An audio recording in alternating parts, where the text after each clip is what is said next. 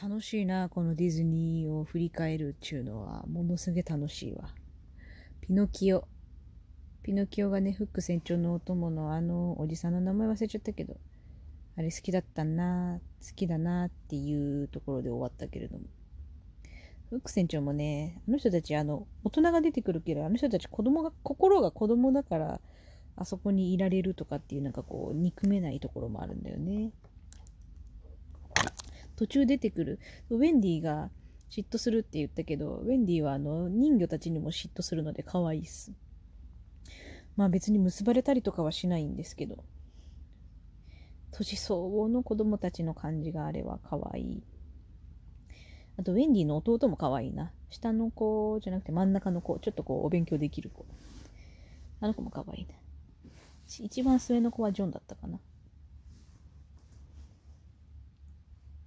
で、ピーターパン2っていうのがあるんですよ。これが2002年か。で、これが、あのね、ちょっと前にやったズートピアとか、あとコナンの吹き替えでベタ褒めされてた上戸彩ちゃんのほぼほぼ確か初挑戦の吹き替えなんですけど、もうど下手くそ。私これを見てるから上戸彩が吹き替えするって聞いた時は、えー、大丈夫なんてめっちゃ思ったもんな。で、ズートピアで、おおすごい上手になってるって感心した後、コナン見て、おおすげえなってなった。あれはキャラクターがすごい合ってたね。声質とキャラの感じが。っていうのをね、思った記憶が非常にあります。おそらく同じ経緯をたどった人は何人もいるんだと思いますけど。ピーターパン2は、ウェンディに子供ができて、その子供が、えっと、その、ピーターパンに出会う。ネバーランドに行くっていう話。ピーターパンがね、ウェンディだと思って会いに来た子が、ウェンディの娘だって言われた時、いろんな気持ちがない混ぜになってしょっぱい顔するのがすんげえ可愛いんですよ。はぁって思う。で、大人になったウェンディとも会うシーンがあるんですけど、なんか、ちょっとこう、帽子くしゃってしたりとかして、なんか、はぁ、ピーターってなるやつ。淡い感じ。あの淡い、誰ともくっつかないけど淡い感じがいい。そして、まだ吹き替えが下手な上戸彩もだんだん可愛く見えてくる。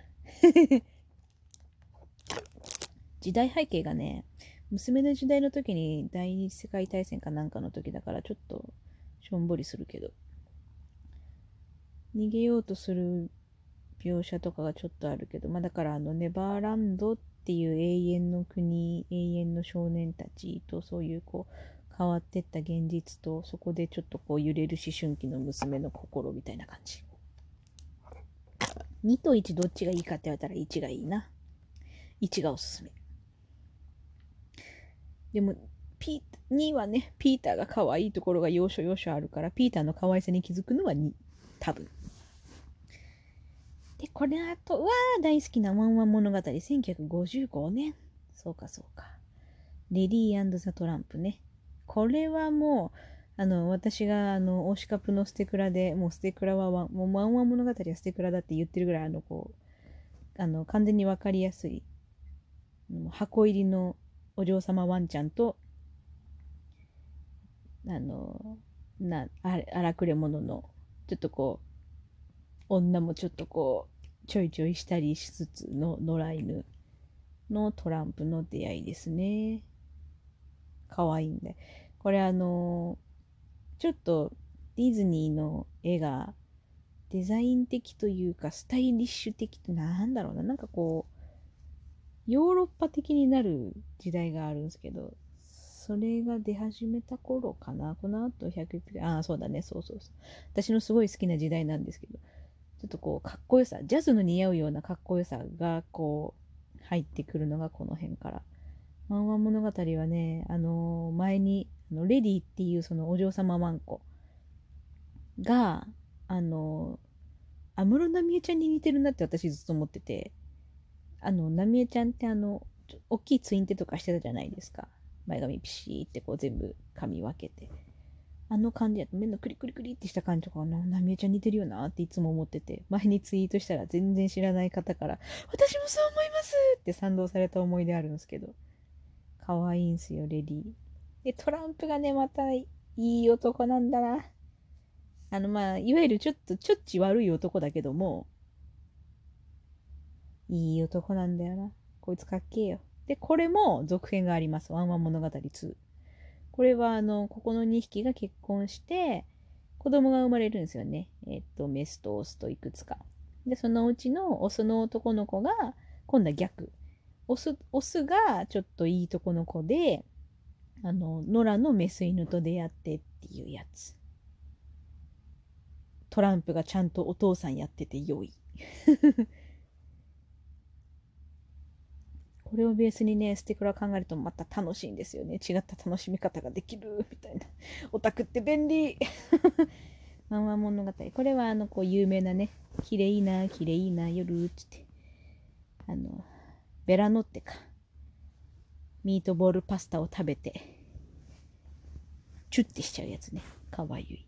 はーんって。その後すぐはーんってこう、レディーが顔をそらすのもまたかわいい。チュルチュルチュルってトランプがこう、面食うのも可愛い。全部可愛い。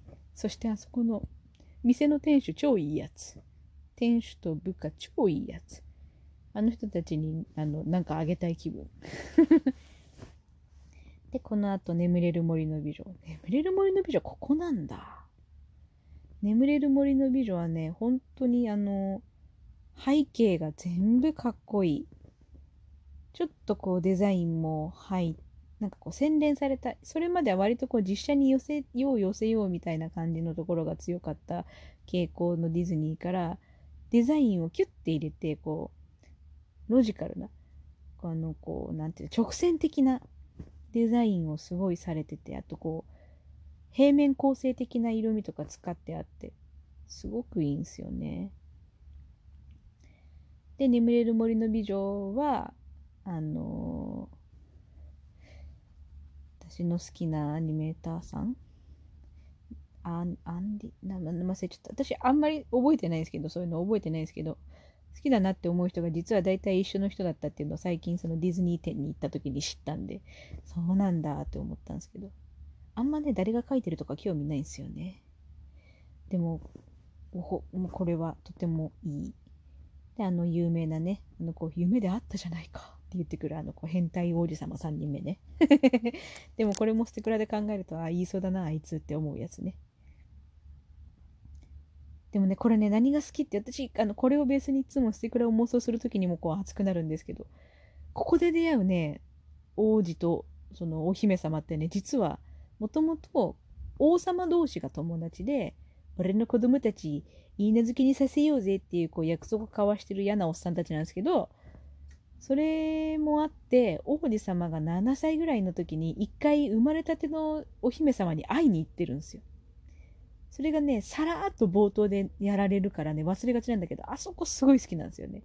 あそこの生まれたてのお姫様を見てあのお父さんに、まあ、の後にお前の嫁になる子だぞみたいなことを言われるんですけど7歳の子供で兄弟もいないような男の子が初めて見る赤ちゃんってしわくちゃで意味わかんないからおあのお姫様の生まれたてのお姫様の顔の描写は映らないんですけどそれを見たその子供の王子様の「えー?」っていう「え?」ってこう鼻をしかめるような顔がすごく好きあそこすごく好きそれに倣っておそらくステクラも生まれたてのクラピを見に来たスティーブンが「えー、ん?」ってする4歳のスティーブンっていうのはいるんじゃないかなって思うんですよね。ディズニーもステクラも楽しめるという。眠れる森の美女はいい。で、これも確か2があった。眠れる森の美女。なんか、お姫様が実験握って、あ、そう、確かね、村のみんな、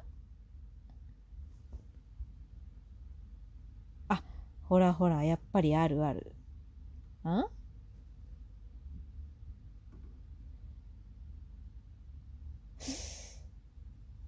あれ？れいやな、でもなんか、あ、違う、ショートショートでなんかあったのかな？なんか見たんすよね。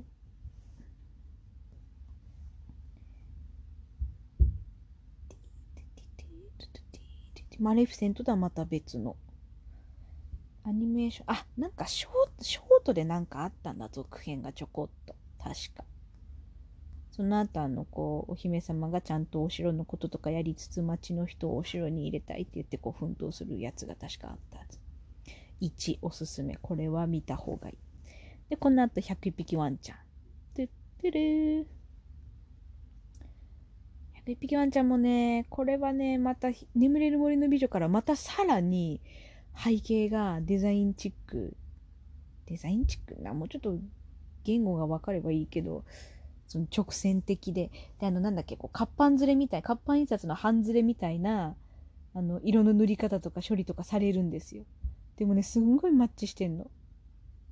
すごくいいんだよな。あれの、あれのカレンダーとかポストカード集とかがあったら欲しい。背景集のポストカードとか、なんか、なんか、なんかあったやつは買って帰ってきたもんな、ディズニー店で。あれはいい。そして犬の描写もすごくいい。ポンゴ、ハンサム。そしてポンゴを助けようとする犬、皆ハンサム。本当にいい。アフガンハウンドとかもう最高。しかも糸目のアフガンハウンド。最高。ちっちゃい犬のね、子犬たちのうちの一人のラッキーにはすごい親近感があったな。ものすごい食べ盛りでいつもぽっちゃりの食いしん坊がいるんですけど。あれを見ながらうちのお母さんがあんたみたいだねって言ったの。確か。なんかこう、姉ちゃんみたいだねってみんなに言われた記憶ある。共感するって思いながら見てたけど。101匹ワンちゃんは実写にもなりましたね。あの、CG じゃなくて動物たちも。これはね、クルエラ役の女優さんがすごくいいから実写も面白いね。まあ、実写になると101匹超えてんだけどね。120何匹か確かいたはず。